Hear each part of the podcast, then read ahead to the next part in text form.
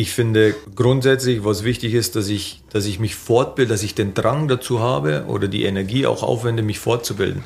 Sei es über regionale Fortbildungen, sei es über, über Hospitationen, sei es über Gespräche oder auch Veranstaltungen mit Trainerkollegen. Und ich glaube, dass dieser intensive Austausch sehr wichtig ist. Ja, und dass man das einfach so gut es geht auch nutzen sollte. Trainerkompetenzen im Profifußball.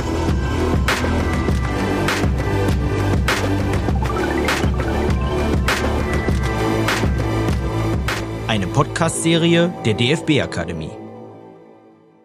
Das Gespräch mit Stefan Leitl wurde am 26. Oktober 2022 in Hannover aufgenommen. Ja, moin und herzlich willkommen zum Podcast der DFB-Akademie, in dem wir über Trainerkompetenzen sprechen. Dr. Anselm Küchle und ich sind heute in Hannover. Ja, und hier in der Landeshauptstadt von Niedersachsen treffen wir wie könnte es anders sein, einen Bayer. Denn 96 Cheftrainer Stefan Leitl und Anselm sind nahezu Tür an Tür in Ismaning aufgewachsen. Jetzt soll es heute aber natürlich nicht nur um den FC Ismaning gehen, sondern vor allem um Expertise als Kompetenz von Profitrainern. Von daher, Stefan, erstmal vielen Dank, dass du dir die Zeit nimmst, um mit uns über diese Kompetenz zu sprechen. Anselm, Expertise ist ja fast schon eine Grundvoraussetzung, um im Profibereich arbeiten zu können. Warum ist Stefan denn für dieses Thema genau der richtige Gesprächspartner? Erstmal natürlich auch wieder Servus. Ja. Ähm, schade, dass du es nicht auf Bayerisch heute gemacht hast. Das hätte eigentlich zu dem Text gepasst, den du gerade von dir gegeben hast. Ich habe mich nicht getraut. besser so, besser so. Nein, äh, ich freue mich total, äh, dass wir heute hier in Hannover sind, dass wir Stefan an unserer Seite haben. Äh, warum passt Stefan äh, zur Expertise? Ich glaube, äh, dass Stefan ähm, schon gezeigt hat, dass er ein sehr guter Trainer ist. Ich glaube, das wird einem auch von mehreren Seiten bestätigt.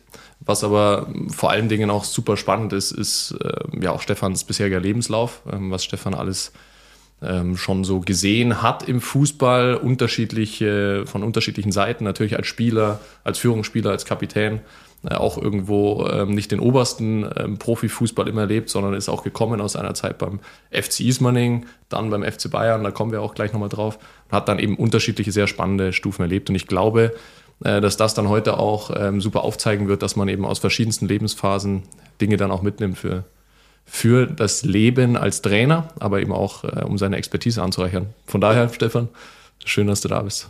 Ja, vielen Dank. Ich mache es nicht auf Bayerisch. Ja. Moin, sagt man hier bei uns in Hannover. Ähm, freue mich, dass ich hier sein darf und freue mich jetzt auf die nächste Zeit mit euch. Stefan, wir starten immer so mit dem Allgemeinen und wollen dann ein bisschen spezifischer werden. Aber erstmal die Frage an dich, weil wir in unserem Podcast ja über viele verschiedene Trainerkompetenzen sprechen. Was zeichnet denn für dich einen guten Trainer aus? Also gibt es Attribute, wo du sagst, ja, die gelten für alle?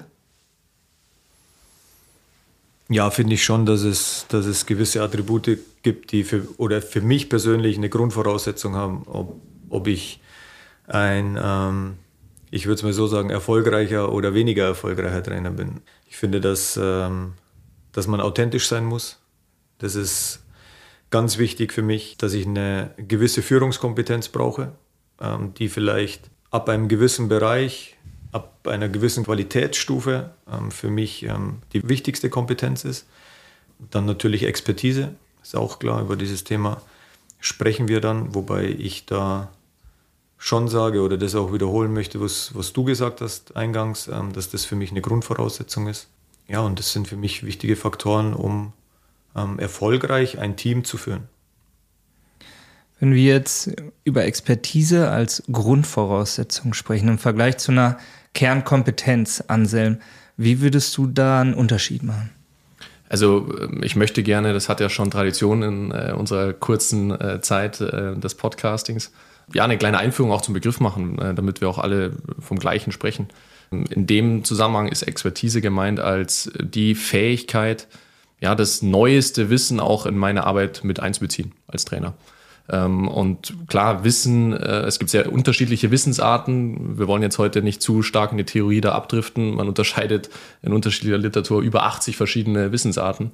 Ähm, aber natürlich wissen wir, es gibt beispielsweise ja das Fachwissen ja, und es gibt natürlich auch ein starkes Erfahrungswissen, das dann am Ende auch dazu führt, dass man eben eine ausgeprägte Expertise äh, vorweisen kann.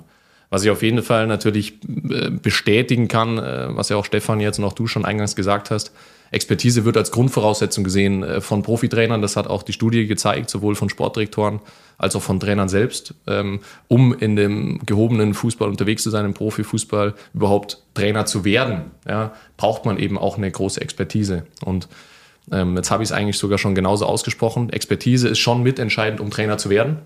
Wenn man es aber dann geschafft hat auf das Niveau, dann gelten einfach auch viele, viele andere Kompetenzen, die natürlich dann mit der Expertise auch verschmelzen äh, um eben dann auch ein starker Trainer zu sein. Und Stefan hat ja auch gerade von der Führungskompetenz gesprochen, die wir ähm, ja sehr oft auch ansprechen werden, auch zukünftig noch.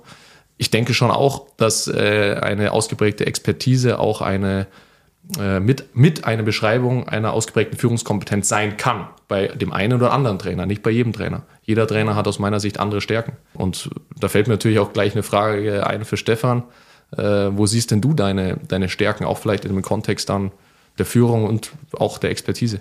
Für mich ist wichtig, dass ich, dass ich authentisch bin und dass ich meine Expertise an mein, an mein Team vermitteln möchte und kann und das Ganze glaubwürdig, glaubwürdig ähm, vermitteln kann, um, äh, um den Fußball spielen zu lassen, den ich gerne sehen möchte. Mhm. Ich finde, da passt ganz gut. Ähm die Aussage oder mein Gespräch mit Dami Dugancic, Stefan, mit dem habe ich mich nämlich im Vorfeld unterhalten. Ihr habt ja zusammen den Fußballlehrer gemacht. Und erstmal soll ich dir schöne Grüße bestellen von Damir. Das habe ich hiermit erledigt. Und Damir hat schon gesagt, dass damals im Kurs, jetzt nicht um die Honig um den Bart zu schmieren, aber er hatte schon das Gefühl, dass aus dir ein Trainer der, der obersten Ligen wird. Und ähm, genau das beschrieben, was du auch gerade gesagt hast. Er sagt, du bist sehr klar gewesen und präzise in deinem Denken, aber auch in deinem Handeln. Das heißt, du konntest dein Wissen auch umsetzen und dann auch weitergeben auf dem Platz. Und ich glaube, das ist sowas, wo es vielleicht manchmal hakt. Ich habe vielleicht viel Wissen, aber wie teile ich das mit? Und ähm, wie kommt es vor allem dann auch beim anderen an, sodass wir am Ende ein positives Ergebnis haben? Ne? Absolut, ja. Ich glaube, natürlich muss es ja auch eine, eine Fähigkeit des Trainers sein, auch, und dann sind wir ja bei der Kompetenz, eben das Wissen auch einsetzen zu können. Ja, und auch in dem Fall jetzt sprichst du, Stefan, davon, auch deine Art und Weise, wie du Fußball spielen willst, auf deinen Staff, aber dann vor allem auch auf die Mannschaft zu übertragen. Ähm, und ich glaube schon, dass das eine extreme Fähigkeit auch ist am Ende des Tages, um die Expertise auch überhaupt zeigen zu können. Ja. Wie hast du bei dir da einen Reifungsprozess äh, festgestellt, Stefan Leitl als äh, junger Trainer in den ersten äh, Jahren bis hin zu heute in dem Bereich? Ja, es ist natürlich ähm, jedes Jahr als Trainer oder als Spieler ist, ist natürlich wichtig, um, um Erfahrungen zu sammeln. Bei mir war es ja so, dass ich äh, nach meiner aktiven Laufbahn im Jugendbereich beim FC Ingolstadt begonnen habe, Trainer zu werden.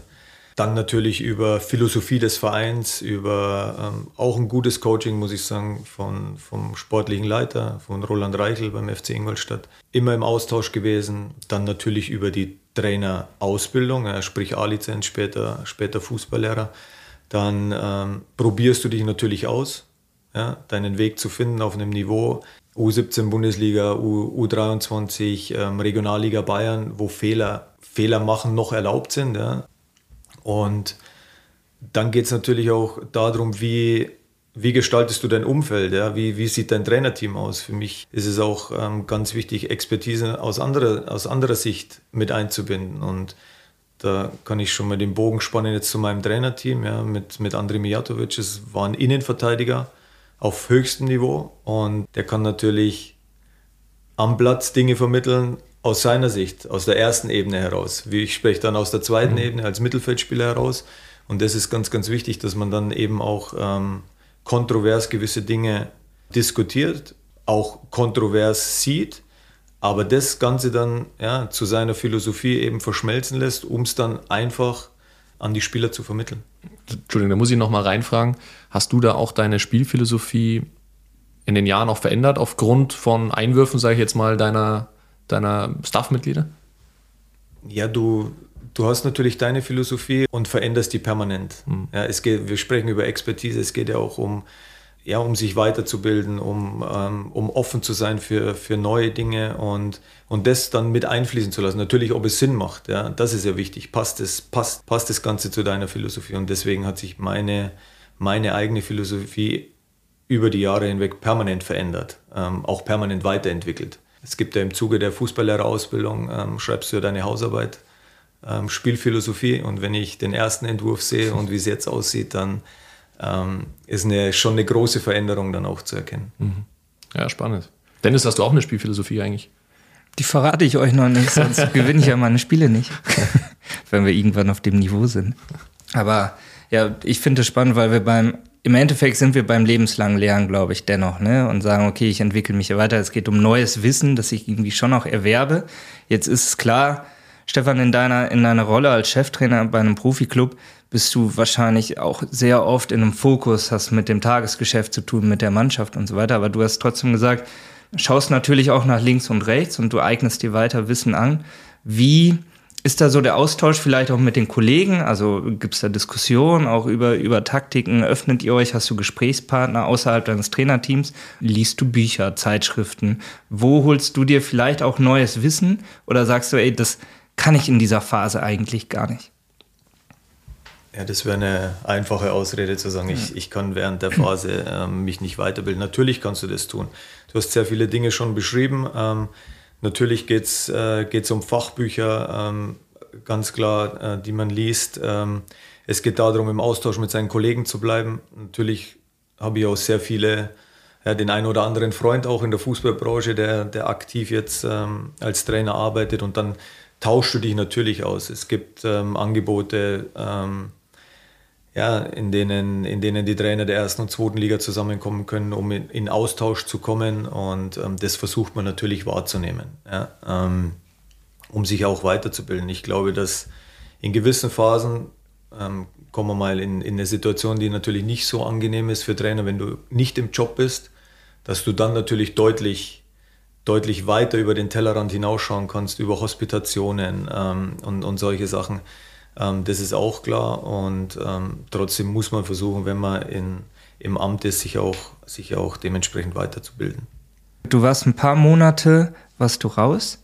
Kannst du uns diese Phase mal beschreiben? Was hast du da gemacht, genau, spezifisch? Also, wo hast du vielleicht hospitiert? Hast du das bewusst gemacht oder brauchtest du vielleicht auch mal eine Pause? Ich bin nicht zum Hospitieren gekommen, weil der Zeitraum mir zu kurz war. Ähm, für mich war wichtig, erstmal mich selbst zu reflektieren zu reflektieren oder reflektieren zu lassen ja, von Außenstehenden. Es waren viele intensive Gespräche. Wie, wie war die Wahrnehmung, die persönliche Wahrnehmung, ähm, Ausstrahlung auf dem Platz, auch in, in negativen Situationen? Wie habt ihr meine Mannschaft Fußball spielen sehen? Das war für mich erstmal wichtig.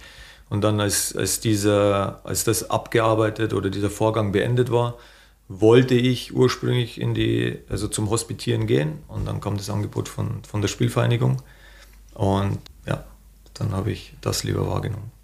Hast du hospitieren lassen vielleicht bei dir dann, oder? Nein, ich bin da schon äh, grundsätzlich offen dafür, ähm, um im Austausch mit Kollegen zu sein. Ich habe auch immer wieder den einen oder anderen Hospitanten natürlich bei mir ähm, und dann wird über, über Fußball gesprochen, über ja, über, über sämtliche Kernkompetenzen, die du, die du eben brauchst. Nur ich, es ist halt auch wichtig, wenn du, wenn du hospitierst, wo hospitierst du? Ja, was erstmal für dich herauszufinden, okay, wo will ich denn hinkommen als Trainer? Ja, es, es hilft nichts, wenn ich mich im Jugendbereich sehe und hospitiere nur ähm, im Profibereich, weil das eine ganz unterschiedliche Herangehensweise ist. Ich habe den großen Vorteil, dass ich beide Seiten kennenlernen durfte und dafür bin ich auch unheimlich dankbar, weil du weil ich Fußball von der Pike auf gelernt habe. Nicht nur als Spieler, natürlich über viele Trainer, sondern eben auch, so wie ich schon gesagt habe, im Jugendbereich, wo du vielleicht den einen oder anderen Fehler noch machen da, äh, darfst. Und du beginnst als Trainer dann was schon fast bei Null, muss ich sagen, ja? weil es eine ganz andere Herangehensweise ist, als wenn du Spieler bist. Lass uns mal genau auf diese Phase vielleicht eingehen. Du warst also Profi, du bist relativ nahtlos in den Trainerjob dann gekommen. Ne? Du wirst ja aber vorher Gedanken gemacht haben, okay, ich beende meiner Spielerkarriere, wie geht's dann weiter? Also du sagst, vielleicht bei Null angefangen. Ich kann mir aber vorstellen, das ist vielleicht so eine Art Übergangsbereich. Wenn du jetzt auch Mannschaftskapitän warst, sagst du dann schon, ja, ich ähm, habe mich auch ein bisschen mehr als vielleicht früher damals als Trainer äh, als Spieler damit beschäftigt, was macht der Trainer denn? Also wie kann ich auch einwirken auf die Mannschaft? Und hat sich das so ein bisschen fließend entwickelt bei dir? Ich hatte natürlich sehr oder schon früh damit begonnen, mich mit, mit dem Thema Fußball auseinanderzusetzen und, und, und auch versucht, wie ein Trainer denkt in den Bereichen, in denen ich gespielt habe. Das war jetzt von, ähm, von dritter Liga, zweiter Liga bis hin zu erster Liga, war da alles mit dabei und dann machst du dir Notizen, machst dir Gedanken, wie kann das mal aussehen, wenn du selbst Trainer bist. Klar hast du. Jetzt kommt aber dieser große Schnitt, du hörst auf zu spielen und gehst in, in die U17 und U17 ist ein ganz anderes Anforderungsprofil als Trainer, war für mich ein anderes ähm, Anforderungsprofil als im Profibereich zu arbeiten. Ja, ich hatte Themen um mich herum, da ging es gar nicht um die Expertise oder Fachkompetenz ähm, Fußball, sondern es ging darum, ähm, oh ja, die Jungs, die gehen ja zur Schule. Die Jungs ähm, haben eine Zugfahrt Richtung, Richtung Ingolstadt. Der Zug fährt aber um 21 Uhr wieder Richtung München, weil später kein Zug ist. Das heißt, diese Planung, Organisation um dieses ganze Thema herum war für mich komplett neu. Also ich musste mich da komplett neu strukturieren und, und, und, ähm, ja, und ausrichten. Ähm, und dann geht es natürlich um diese Expertise im Jugendbereich. Okay, du bist im Leistungsbereich U17. Mannschaftstaktisch war klar, okay, wo willst du hin? Wie willst du spielen? Wie willst du wirken? aber es geht um individuell taktische Dinge, es ging um individuell technische Dinge. Diese Spieler in der U17 sind nicht fertig. Ja, die müssen weiterhin ausgebildet werden. Und da hatte ich, oder dahingehend habe ich unheimlich viel, viel Fachkompetenz und viel Wissen einfach mir aneignen können, ähm, was diese, diese Ausbildung dieser jungen Spieler ähm, betraf. Du hast Roland Reichel vorhin schon mal angesprochen, also im Verein selber wie waren da so die Angebote? Sicherlich wird es einen regen Austausch gegeben haben, aber wie habt ihr euch vielleicht auch unter den Trainern altersklassenübergreifend ausgetauscht, um einfach ähm, ja, voranzukommen, auf was dir dann geholfen hat, um als Trainer voranzukommen? Ja, für uns war dann wichtig, du hast natürlich einen Trainerschuhfix gehabt, ja, du, wir hatten interne Trainerfortbildungen, ähm, was natürlich ähm, sehr wichtig war für uns. Ähm, und dann tauschst du dich natürlich mit deinen Kollegen aus, ähm, was deine Jahrgangsstufe angeht. Also U17 Leistungsbereich, U19, U21, U23. Ja, das ähm, war mir immer sehr wichtig, um einfach besser zu werden in, in, diese, in dieser Alterskategorie. Ja. Ähm, und, und später dann, ich war ja nur ein Jahr U17-Trainer, ging es ja dann schon in den U23-Bereich und da war das erste Jahr war dann Regionalliga Bayern, ähm, noch nicht ganz unter professionellen Bedingungen. Das heißt, ich habe dort auch wieder gelernt. Also ich habe mir dort auch wieder Wissen angeeignet. Okay, ich hatte ähm, viele Themen rund um den Fußball, nicht nochmal nicht diese diese Kompetenz, Expertise, Fach, äh, Fachkompetenz. Ja. Mir war klar, wie ich spielen will, welche Grundordnung, welche Prinzipien, das war, das war alles klar. Aber du hattest andere Themen und deswegen habe ich mir da auch wieder Wissen angeeignet. Im zweiten Jahr kam dann die Umstellung ähm, auf U21 und Profibereich. Das heißt, ich habe mich dann in meinem, in meinem dritten Jahr als Trainer eigentlich dann wieder ja, dort gesehen, wo ich eigentlich hin wollte und wo ich als Spieler aufgehört habe. Nämlich im Profibereich. Dann war für mich Abläufe wieder klar und, und einfacher dann. Wenn wir über die Lizenzen sprechen. Hast du ja auch schon angesprochen, A-Lizenz, Fußballlehrer. Es ist ja schon so, du machst das neben, nebenbei in Anführungsstrichen, sondern du, du bist im Job. Ähm, wie war so diese Zeit für dich und konntest du das, was du im Lehrgang mitgenommen hast, auch gut übertragen auf deine Mannschaft dann? Also für mich war die, ähm, ich habe ja als aktiver Spieler ähm, meine B-Lizenz damals gemacht. Ähm, als ich die B-Lizenz abgeschlossen habe, ähm, wusste ich nicht, ob ich tatsächlich Trainer werden wollen würde. Ja, ähm, es, ging, es ging viel um Gruppentaktik. Und ähm, wir hatten damals in der Situation kaum Training in Gruppen. Wir haben alles mannschaftstaktisch. Also sprich in größeren Spielformen, größeren Abläufen. Ähm, trainiert und, und deswegen war das erstmal eine Umstellung für mich. Okay, gruppentaktisch, individuell taktisch musst du, musst du dich ganz neu einstellen. Wenn du dann im Laufe des, äh, des Lehrgangs dann mit dabei bist, kommt natürlich alles und ähm, war jetzt aber für mich, muss ich sagen, nicht so spannend. in, in der Phase.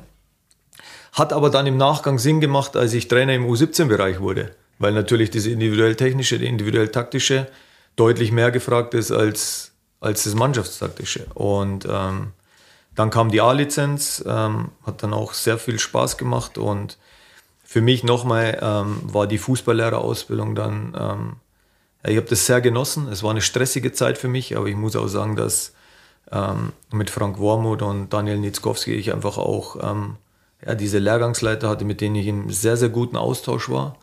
Und dann natürlich nochmal Fußball, Fußballkompetenz, Fachkompetenz, Expertise nochmal auf einem ganz anderen Level und ähm, ja, im Austausch war mit, mit ihnen und, und da sehr viel mitgenommen habe.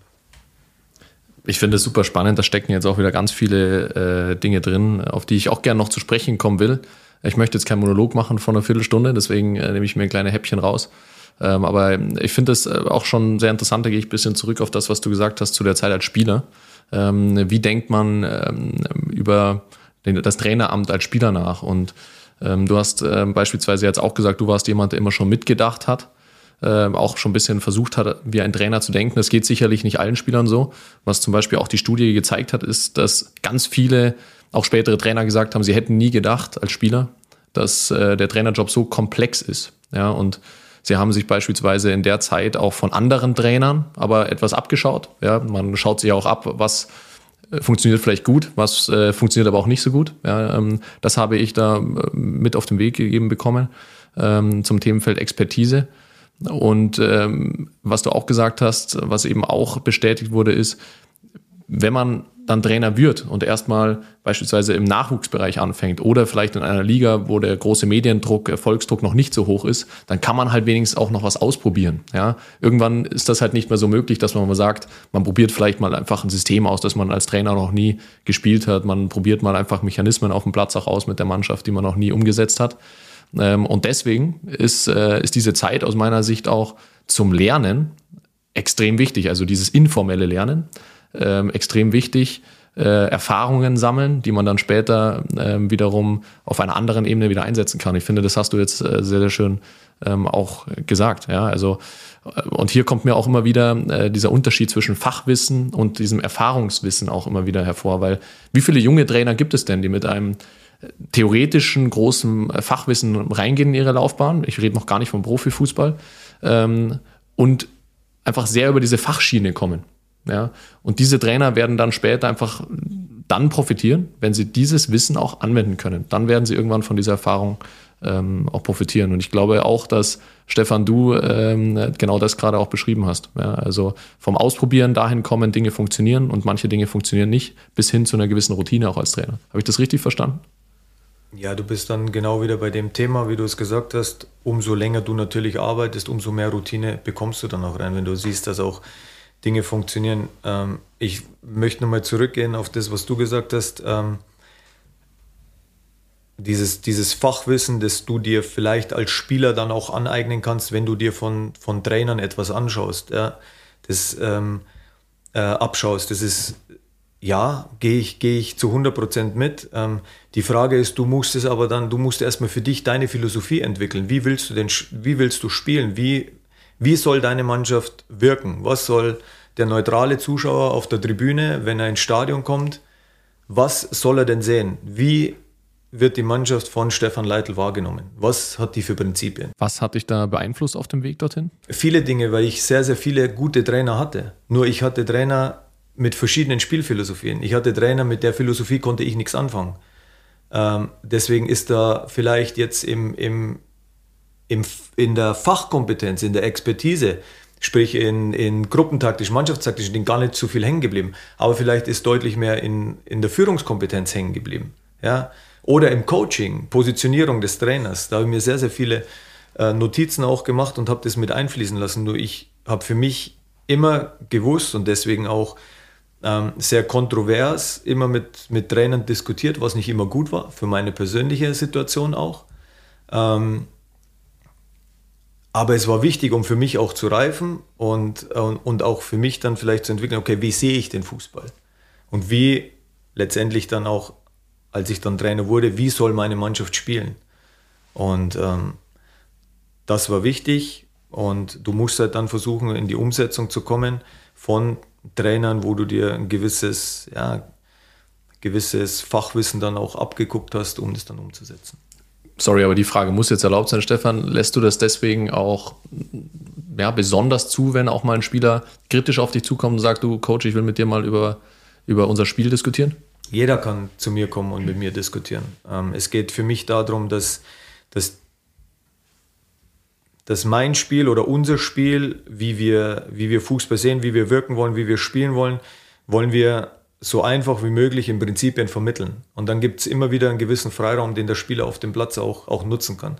Fußball ist ein situativer Sport. Ja? Es ist kein, kein, kein 2D-Schema an der Taktiktafel, wo jeder Spielzug immer funktioniert, ja? sondern es ist ein situativer Sport und die Jungs müssen auch auf Situationen reagieren können. Und was wichtig ist, dass du, dass es nicht nur immer den Plan A gibt, sondern dass es Lösungsmöglichkeiten gibt. Und da kommst du immer in eine Diskussion. Es geht um Positionierung, es geht um Laufwege. Ähm, trotzdem musst du, musst du Grundprinzipien auf dem Platz vermitteln. Und das ist das, was ich ja vorher schon gesagt habe. Wenn du mein Spiel siehst, musst du, musst du eine, nach Hause gehen und sagen, ja, stimmt. Ähm, der steht für Beispiel schnelles Umschaltspiel. Ja. ja. Wenn die Spieler auf dem Platz das hoffentlich so umgesetzt haben und der, der Gegner es auch so zugelassen hat, aber wenn du sagst, äh, jeder kann zu mir kommen, hast du da, merkst du da einen Wandel auf von früher zu heute? Also hast du auch so den Eindruck, dass die Spieler mehr diskutieren, mehr wissen wollen? Von dir als Trainer ist das wichtiger geworden oder anders im Vergleich zu früher? Das ist total unterschiedlich. Ich, ähm, es gibt äh, Spieler, da haben wir auch drüber gesprochen, die sich ähm, sehr für die Materie Fußball interessieren, auch sehr für taktische Dinge interessieren. Da gehst du natürlich deutlich mehr ins Detail. Ähm, Du musst aber schon herausfiltern, okay, welcher Spieler braucht denn was? Ähm, überfrachte ich den einen oder anderen mit, mit, ähm, mit der Taktik oder halte ich es da ein bisschen einfacher? Und ähm, grundsätzlich stelle ich aber schon fest, dass, ähm, dass die heutige Generation mehr, mehr Gespräche auch benötigt ähm, als zu meiner Zeit. Und ich finde, was ich gut finde, ist, dass wenn es Gespräche mit dem Trainer gibt, dass es auch nicht immer als Schwäche ausgelegt wird, ja, sondern dass es einfach der Sache dient. Ja. Und ähm, die Sache ist, dass wir in der Gemeinsamkeit in unserem Team, in unserem Staff, da gehören alle dazu, erfolgreich Fußball spielen. Das wird spannend, glaube ich, Anselm, wenn wir noch viele weitere Gesprächspartner ja zum Glück haben, wie die das aussehen, die vielleicht aus einer anderen Trainergeneration kommen und ähm, wie es früher war oder ob die diesen Wandel halt auch feststellen und ob jeder Trainer genau so dazu bereit ist, ich sage jetzt nicht in der Lage ist, aber bereit ist, sich diesen Diskussionen zu stellen, weil die Mannschaft oder gewisse Spieler das natürlich auch einfordern. Ne? Also ich denke, dass man äh, daran gar nicht vorbeikommt, ähm, ne, mit diesem Wandel mitzugehen. Ähm, und das bringt uns ja auch wieder ins Feld Expertise du wirst auch als Profitrainer dich auch in dem Feld immer, du musst immer mit der Zeit gehen. Ja? Denn wenn du es nicht tust, dann gehst du halt mit der Zeit. Ja? Und äh, deswegen glaube ich, dass da keiner dran vorbeikommt. War das einer der 80 Philosophiesprüche, die du dir notiert hast im Vorfeld? Ich habe noch ein paar Sprüche dabei. Also wenn ihr noch Zeit mitbringt, hätte ich noch ein paar parat. Ich bin offen für, für den nächsten. also ähm, wir sprechen ja tatsächlich über Wissen heute. Und deswegen äh, kann ich ja noch ein schlauen, äh, schlaues Zitat bringen. Bildung ist die mächtigste Waffe, die du verwenden kannst, um die Welt zu verändern. Äh, das hat Nelson Mandela gesagt. Und deswegen glaube ich auch, wenn wir jetzt darüber sprechen, ähm, Wissen oder Expertise in dem Fall ähm, ist eine Grundlage des Cheftrainers. Ja, dann ist es auf der einen Seite richtig. Aber ich glaube auf der anderen Seite, dass es dann auch mit Erfahrung dennoch nochmal einen Unterschied machen kann. Denn es gibt ja äh, die Unterscheidung auch zwischen implizitem und explizitem Wissen. Und wenn wir über implizites äh, Wissen sprechen, dann dreht sich das um die Intuition. Ja, da gibt es ja auch den bekannten, äh, bekannten Wissenschaftler Gerd Gigerenzer, eine Koryphäe auf seinem Bereich. Und ich finde schon auch, dass die Intuition für den Cheftrainer eine, eine extrem bedeutende Waffe sein kann, egal ob im Spielfeldcoaching, aber auch im Umgang mit einzelnen Spielern. Ähm, ich glaube, eminent wichtig, wenn wir dann übrigens auch über Entscheidungsfähigkeit reden. Das soll heute gar nicht ähm, der Kern sein. Aber vielleicht, Stefan, da die Frage an dich. Ähm, Intuition, ist das ein Themenfeld, mit dem du dich beschäftigt hast? Mm, muss ich, muss ich gestehen, nicht, ähm, nicht in der Tiefe. Ja? Ähm, ist jetzt ähm, sicherlich triffst du Entscheidungen, ja, ähm, die instinktiv dann auch, auch da sind. Ähm, trotzdem bin ich schon sehr strukturiert und, und organisiert und habe natürlich gewisse, gewisse Pläne dann in, auch in meinem Kopf und handle dann vermehrt aus meiner Struktur heraus. Ähm, ich glaube aber, dass es nach wie vor viele Kollegen gibt, ja, die ähm, sich auf ihren, ja, auf ihren Instinkt dann auch verlassen. Hast du einen Instinkt, Dennis? Ein Instinkt? Ja. Viele. Aber ich, ja, es ist äh, immer die Frage, in welchem Bereich du die Erfahrung gemacht hast, glaube ich auch, ne? um dann damit umzugehen. Ich bin total bei Stefan, dass es wertvoll ist, vielleicht auch ähm, in unterschiedlichen Bereichen gearbeitet zu haben, wie du den Juniorenbereich jetzt genannt hast, weil du natürlich auch als Profitrainer, ich meine, du hast es auch mit jungen Talenten zu tun und mit gestandenen Profis und wir haben da auch verschiedene Generationen, die vielleicht auch noch anders denken und die von dir als Trainer auch andere Dinge, andere Dinge erwarten einfach. Ne? Und du musst schon diese ganze Gruppe ja auch irgendwie mitnehmen, so wie du schon das skizziert hast. Es gibt den einen, der stellt mehr Nachfragen, der andere braucht das vielleicht auch nicht. Ähm, für mich das spannendste Detail, dass du sagst, du hast ja als Spieler schon Notizen gemacht, wie deine Trainer agiert haben. Das heißt, für mich hattest du ja schon einen Plan oder eine Vision, wie kann es danach weitergehen, auch wenn du dich in dem Moment mit, mit, mit deiner Spielerrolle natürlich auseinandergesetzt hast. Aber so diesen Weg halt weiterzugehen, um das ähm, ja dann von Spieler zum, zum Trainer zu werden, ist schon bemerkenswert. Ich glaube nicht, dass das so viele, so viele so handhaben. Oder straf mich Lügen, haben das viele deiner Kollegen in der Art und Weise gemacht? Hast du das so mitbekommen? Ja, es gibt natürlich einige meiner, meiner ehemaligen Kollegen, die jetzt auch, ähm, auch Trainer sind, aber es ist tatsächlich so, dass aus, meiner, aus meinen Jahrgängen jetzt, in, die unmittelbar bei mir sind, ähm, sind, sind wenige in den Trainerjob dann auch, auch gegangen. Ähm, es ist auch so, dass, dass der Trainerjob sehr fordernd ist. Ja? Und er ist nicht nur fordernd, dass wir rausgehen und, und Fußball spielen, sondern sehr schön, schön auch gesagt worden, dass es darum geht, ähm, sich weiterzubilden, sich fortzubilden, sich Wissen anzueignen, ähm, es Wertewandel zu akzeptieren, ja, ähm, mitzugehen. Ähm, also es ist nicht nur so, ich höre jetzt auf zum Spielen und werde jetzt schnell mal Trainer, ja, sondern wie gesagt, du musst dir ein großes Spektrum an Wissen aneignen, um das dann auch umsetzen zu können, egal in welchem Bereich das du bist. Und ähm, vielleicht ist der ein oder andere ehemalige Spieler dann auch nach einer, nach einer langen Karriere auch nicht mehr bereit, diesen Aufwand zu betreiben. Anselm, du hast in deiner Studie ja nicht nur mit Trainern gesprochen, sondern auch mit Sportdirektoren. Vielleicht kannst du das einmal einordnen. Wie haben die denn dieses Feld der Expertise in Bezug zum Trainer gesehen? Also Expertise war eins der Felder, das die Sportdirektoren als Stärke gesehen haben äh, bei den Trainern. Ich glaube, das passt auch dazu, dass wir jetzt sagen, das ist eine Grundvoraussetzung, sonst wäre hier irgendwo eine, ja, ein Problem, glaube ich. Ähm, also es ist eine ganz klare Stärke, sagen die Sportdirektoren von, äh, von Trainern. Ähm, und diese Stärke ähm, spricht ja dann am Ende auch für den deutschen Fußball, ja, dass wir hier einfach sehr viele fachkundige äh, Trainer auch haben im Profifußball. Also von daher wird es so bewertet. Was aber wiederum interessant ist, ist, dass in der Gesamtbewertung äh, unter den Fachkompetenzen oder die Fachkompetenzen unter den Top 20 Kompetenzen ich sag mal, unterrepräsentiert sind. Also Expertise ist ja eine äh, von, äh, von allen Fachkompetenzen. Ähm, und unter den Top 20 Kompetenzen finden sich mehr Kompetenzen aus allen anderen Facetten außer den Fach- und Methodenkompetenzen. Also ist auch interessant und das unterstützt ja auch wieder die Aussagen, Stefan, von dir, ähm, dass viele Dinge einfach, die zwischen Menschen stattfinden, einfach super, super wichtig sind. Ja, und andere Fähigkeiten einfach von Trainern ähm, ja doch auch dann entscheidend sind, um ein erfolgreicher Trainer zu sein. Ich finde das, was, was du sagst, ist ja auch interessant ähm, und bin ich auch vollkommen bei dir. Ich finde, dass, dass die Trainerausbildung, die wir hier genießen, dass die wirklich auf einem sehr, sehr hohen Niveau dann auch, auch geschieht und deswegen sehe ich es als Grundvoraussetzung. Mir geht es darum, gehst du in Gespräche mit Sportdirektoren, ähm, die wissen, dass dieses, diese Grundvoraussetzung ist da. Jetzt geht es aber viel um, um Philosophie. Ja?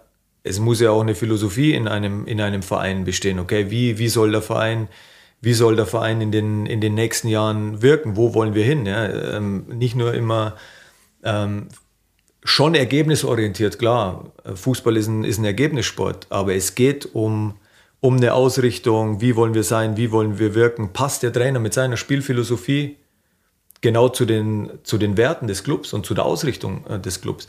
Das ist die große Frage. Und ähm, deshalb ist mir schon klar, dass, dass wenn du die Sportdirektoren fragst und die gehen in Gespräche mit verschiedenen Kandidaten, dass dann klar ist, okay, ich habe hier drei, vier, fünf, sechs Trainer, die haben in, in der Expertise, in der Fachkompetenz sind die alle auf einem Niveau und jetzt muss ich, muss ich filtern. Okay, wer passt aber von denen am besten zu der Philosophie des Vereins? Wer passt zwischenmenschlich am besten vielleicht auch ähm, zum Sportdirektor? Ja.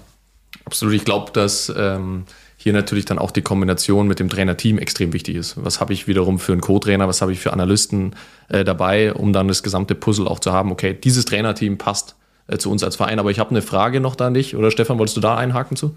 Ja, da bist du ja dann auch wieder bei der Expertise. Also das heißt, es ist ja dann schon auch so, dass wenn du als Trainer zu einem neuen Club kommst, ja, dass ja gewisse ähm, oder eine Fachkompetenz vor Ort ist, ja, sei es in der medizinischen Abteilung, sei es in der Analyseabteilung, so diese Kompetenzen musst du aber als Trainer auch zulassen.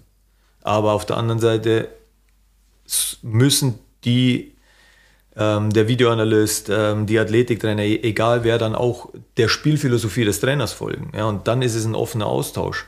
Und da musst du in die offene Kommunikation gehen. Das ist, das, ist das, was, was ich halt auch lebe, diesen Teamgedanken, um diese Kompetenzen, diese Expertise dann auch zuzulassen, um in der Gemeinsamkeit dann auch besser zu werden. Ist diese Expertise deiner, deines Staffs dir so wichtig? Also ich nehme mal an, sie ist dir sehr wichtig, aber würdest du ähm, immer darauf zählen, dass du deinen Staff mitnehmen kannst zu einem Verein? ja nicht den kompletten Stuff. Also für mich ist, ist wichtig, mein Team besteht jetzt in erster Linie mal aus meinem Co-Trainer Andrej Mijatovic und mir.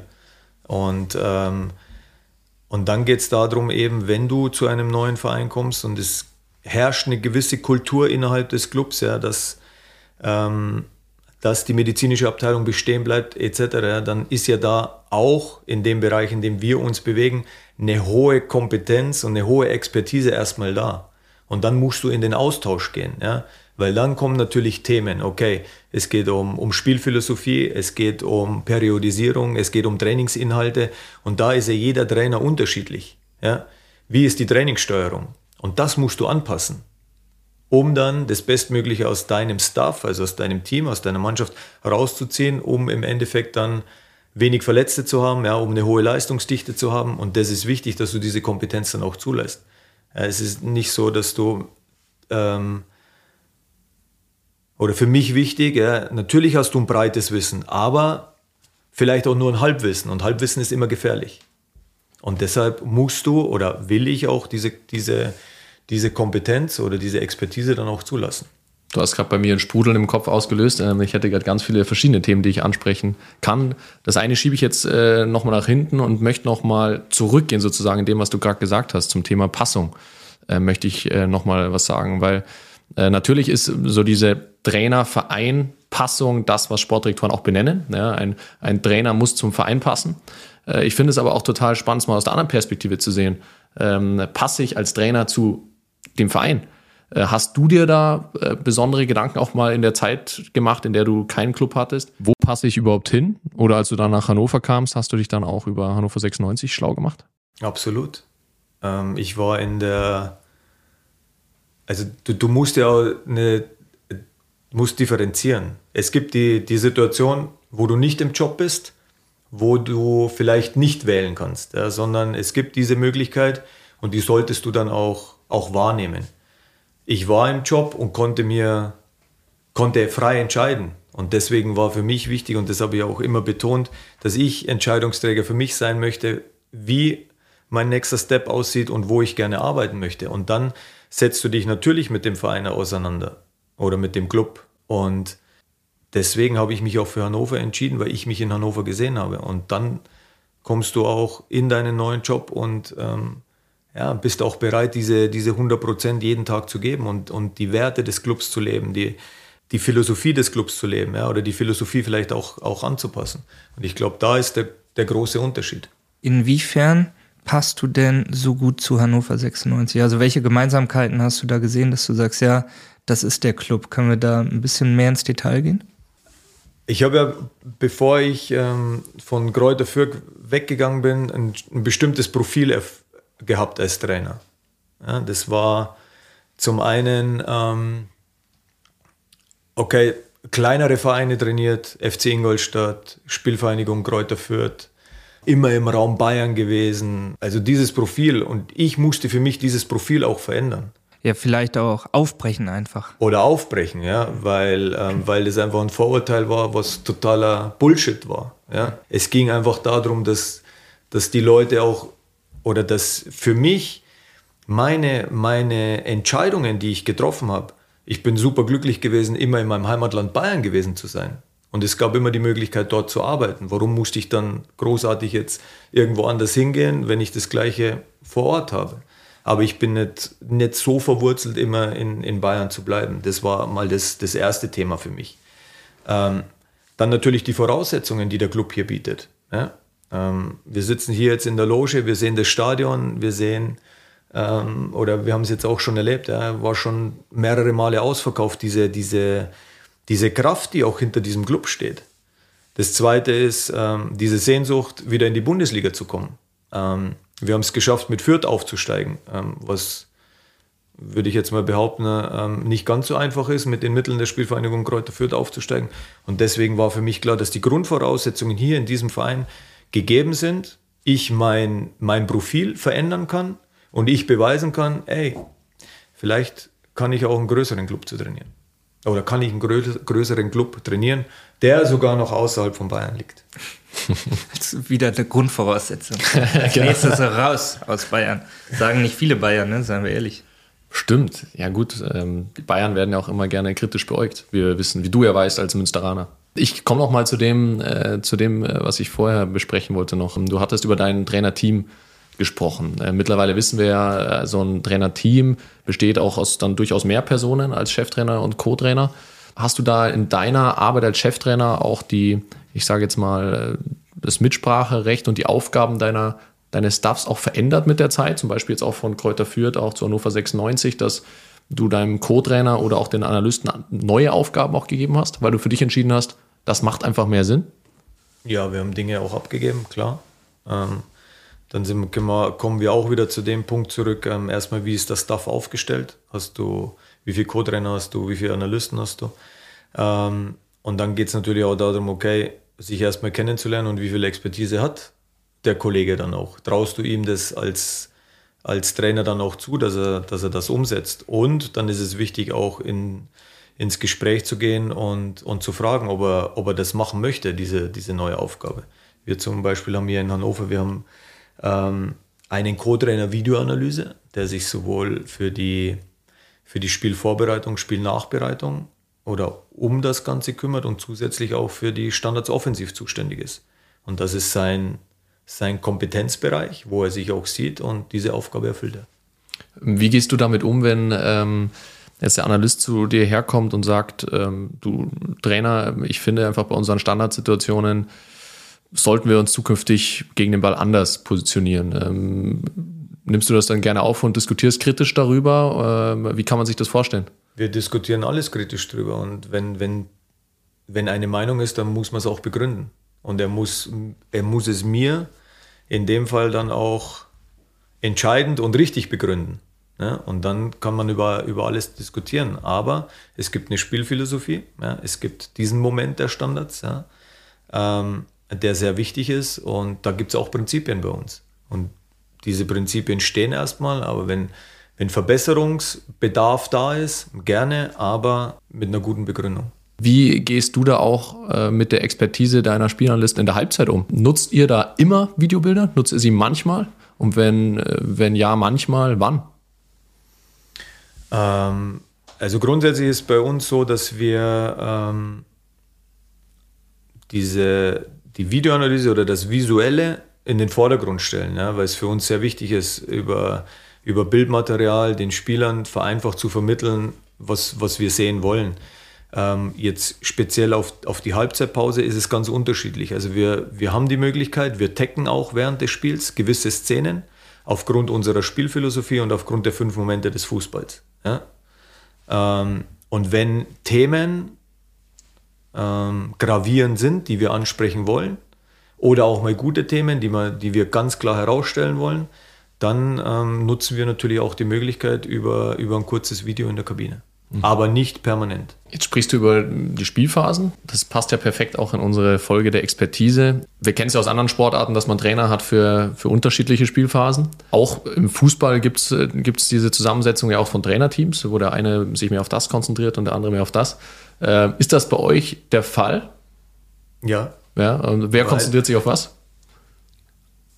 Ja, André ist für die, für die defensive Phase zuständig, klar. Weil Alles andere hätte mich gewundert. Genau, seine, seine Kernkompetenz natürlich ist. Und jetzt bin ich ja wieder beim, beim Thema, ähm, dass, du, dass du diese beiden Komponenten dann auch miteinander verbinden musst. Ähm, ich habe es ja eingangs schon erwähnt, André ist Innenverteidiger gewesen auf einem hohen Niveau und ich war Mittelfeldspieler. Jetzt hast du natürlich die Sichtweise einmal von hinten und einmal natürlich aus dem, viel aus dem Übergangsbereich oder letzten Drittel.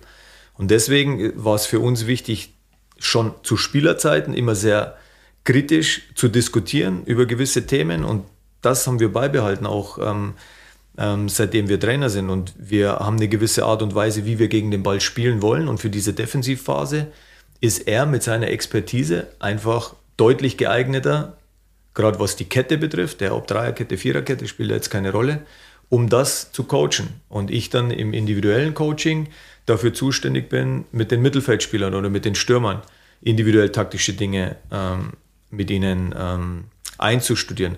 Auf der anderen Seite, wenn wir die offensive Spielphase haben, ja, dann ist es natürlich eher mein Part, wo ich mich dann auch drum kümmere.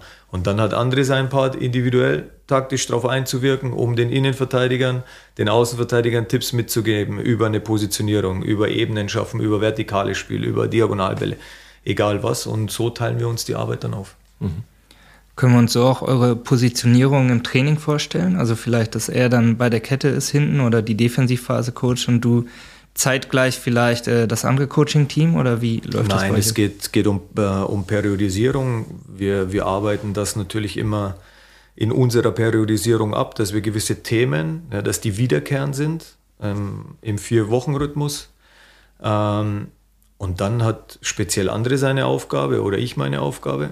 Und ähm, deswegen ist es nicht so, dass er hinter der Kette steht und coacht und ich dann im Mittelfeld, ähm, im Mittelfeld bin, sondern wenn er seine Aufgabe hat, dann coacht er auch das Ganze.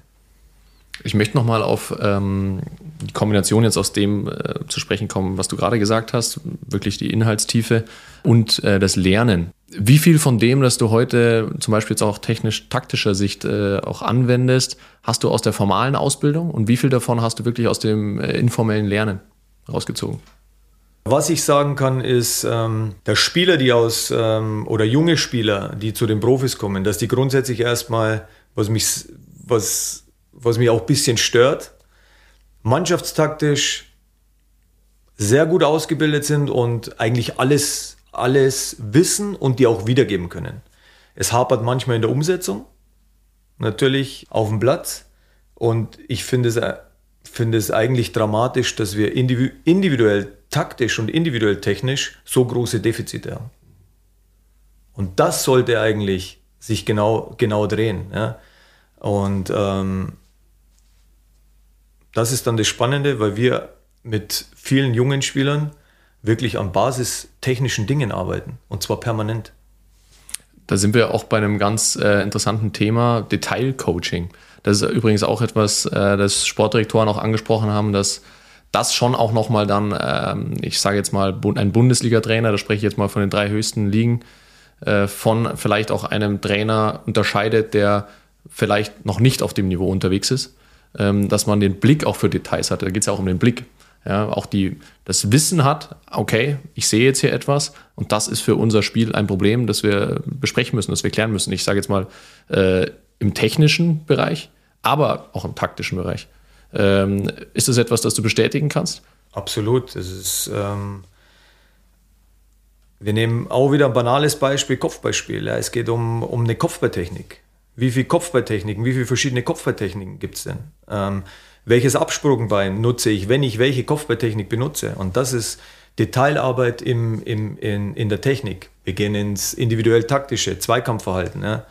Ähm, Körperstellung, Körperhaltung, ja, wie bringe ich meinen Körper ein? Das sind, sind Dinge, die du natürlich, ähm, natürlich immer wieder im Detail coachen kannst äh, und auch musst. Für mich ist, ist so diese, und das ist ja das, was ich gesagt habe, ja, wir können über Grundordnungen und, ähm, und Systemfragen sprechen und, und Anlaufverhalten und Muster, können sie dir alles vorsingen, aber im, im Detail, gerade was den technischen Bereich betrifft, ähm, sind so viele große Defizite da und ähm, das ist, ist einfach ein großer Faktor, den du zusätzlich zu deiner Arbeit einfach noch, noch mit einbauen musst, wo du eigentlich in dem Bereich, in dem wir Trainer sind, das als Grundvoraussetzung siehst. Dass die Spieler, die, die jungen Spieler aus dem Jugendbereich rauskommen, dass die zumindest individuell taktisch und individuell technisch nahezu perfekt ausgebildet. Perfektion gibt es ja nicht, aber auf einem sehr, sehr guten Niveau sind. Und das, äh, muss ich leider feststellen, ist, ist nicht der Fall. Also ich glaube auch, dass das äh, als Trainer eine, eine riesen Herausforderung ist, sich auch in diesem Bereich immer weiterzuentwickeln, weil äh, meine These wäre jetzt, dass vor allen Dingen dieses Detailcoaching über äh, eine große Erfahrung dann auch ja, sich verbessert. Ja, weil wie soll man als junger, unerfahrener Trainer im Detailcoaching alle Details kennen?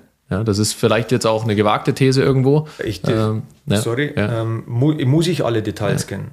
Das ist ja die nächste Frage. Ich muss ja die Details coachen können aufgrund meiner Spielphilosophie, Verhaltensmuster. Wie habe ich mich zu verhalten, wenn? Wenn das und das eintritt. Und ich glaube, dass es dann keine so große Rolle spielt, ob ich ein junger Trainer bin oder ein älterer Trainer bin, sondern ich muss mich einfach mit der Materie auseinandersetzen ich glaube, dass ab einem gewissen Bereich ist es schon so, dass du einen Erfahrungswert haben musst. Wie fühlt sich denn Beispiel ein Zweikampfverhalten auf einem gewissen Niveau an? Ähm, dass das jetzt im, im, im ersten Step mal ein, ein Vorteil ist. Ich finde auch, und das hat sich auch gezeigt, das Alter ist auch gar nicht das Entscheidende am Ende des Tages. Es kommt einfach auf die einzelne Persönlichkeit an. Was macht die Persönlichkeit mit, mit dem, was es bisher, was, sie, was die Persönlichkeit erfahren hat und wie bringt sie ihre Stärken dann auch ein in so einem, Komplex an Trainern. Und äh, deswegen gibt es ja auch durchaus äh, Trainerteams, äh, wo sich der Cheftrainer äh, dafür entschieden hat, einen älteren, erfahrenen Trainer dazuzuholen. Ja, das Spannende ist, dem geht ja dieser Prozess der Reflexion schon voran. Ne? Also so wie du es auch gesagt hast, okay, welche Stärken habe ich denn? Vielleicht auch mich selber da zu fragen oder dann auch ja die, die Fremdreflexion dazu zu nehmen, sich dessen bewusst zu sein und dann genau das Trainerteam so zu stärken, um das halt auch abzudecken, ne?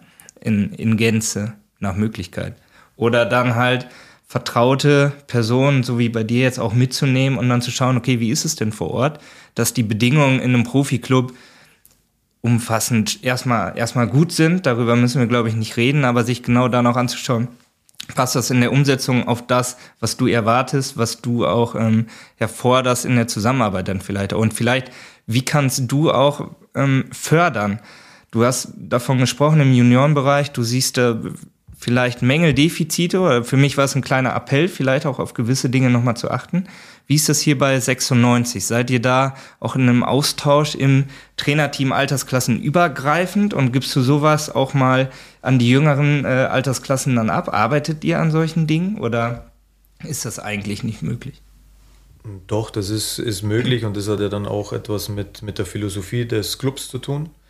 Ähm, ob der Club das möchte, das ist hier der Fall. Wir haben hier nur eine, eine Situation, die für alle Beteiligten nicht ganz so einfach war, weil wir ja im, im Profibereich neues Trainerteam, U23 neues Trainerteam, U19, U17 neues Trainerteam.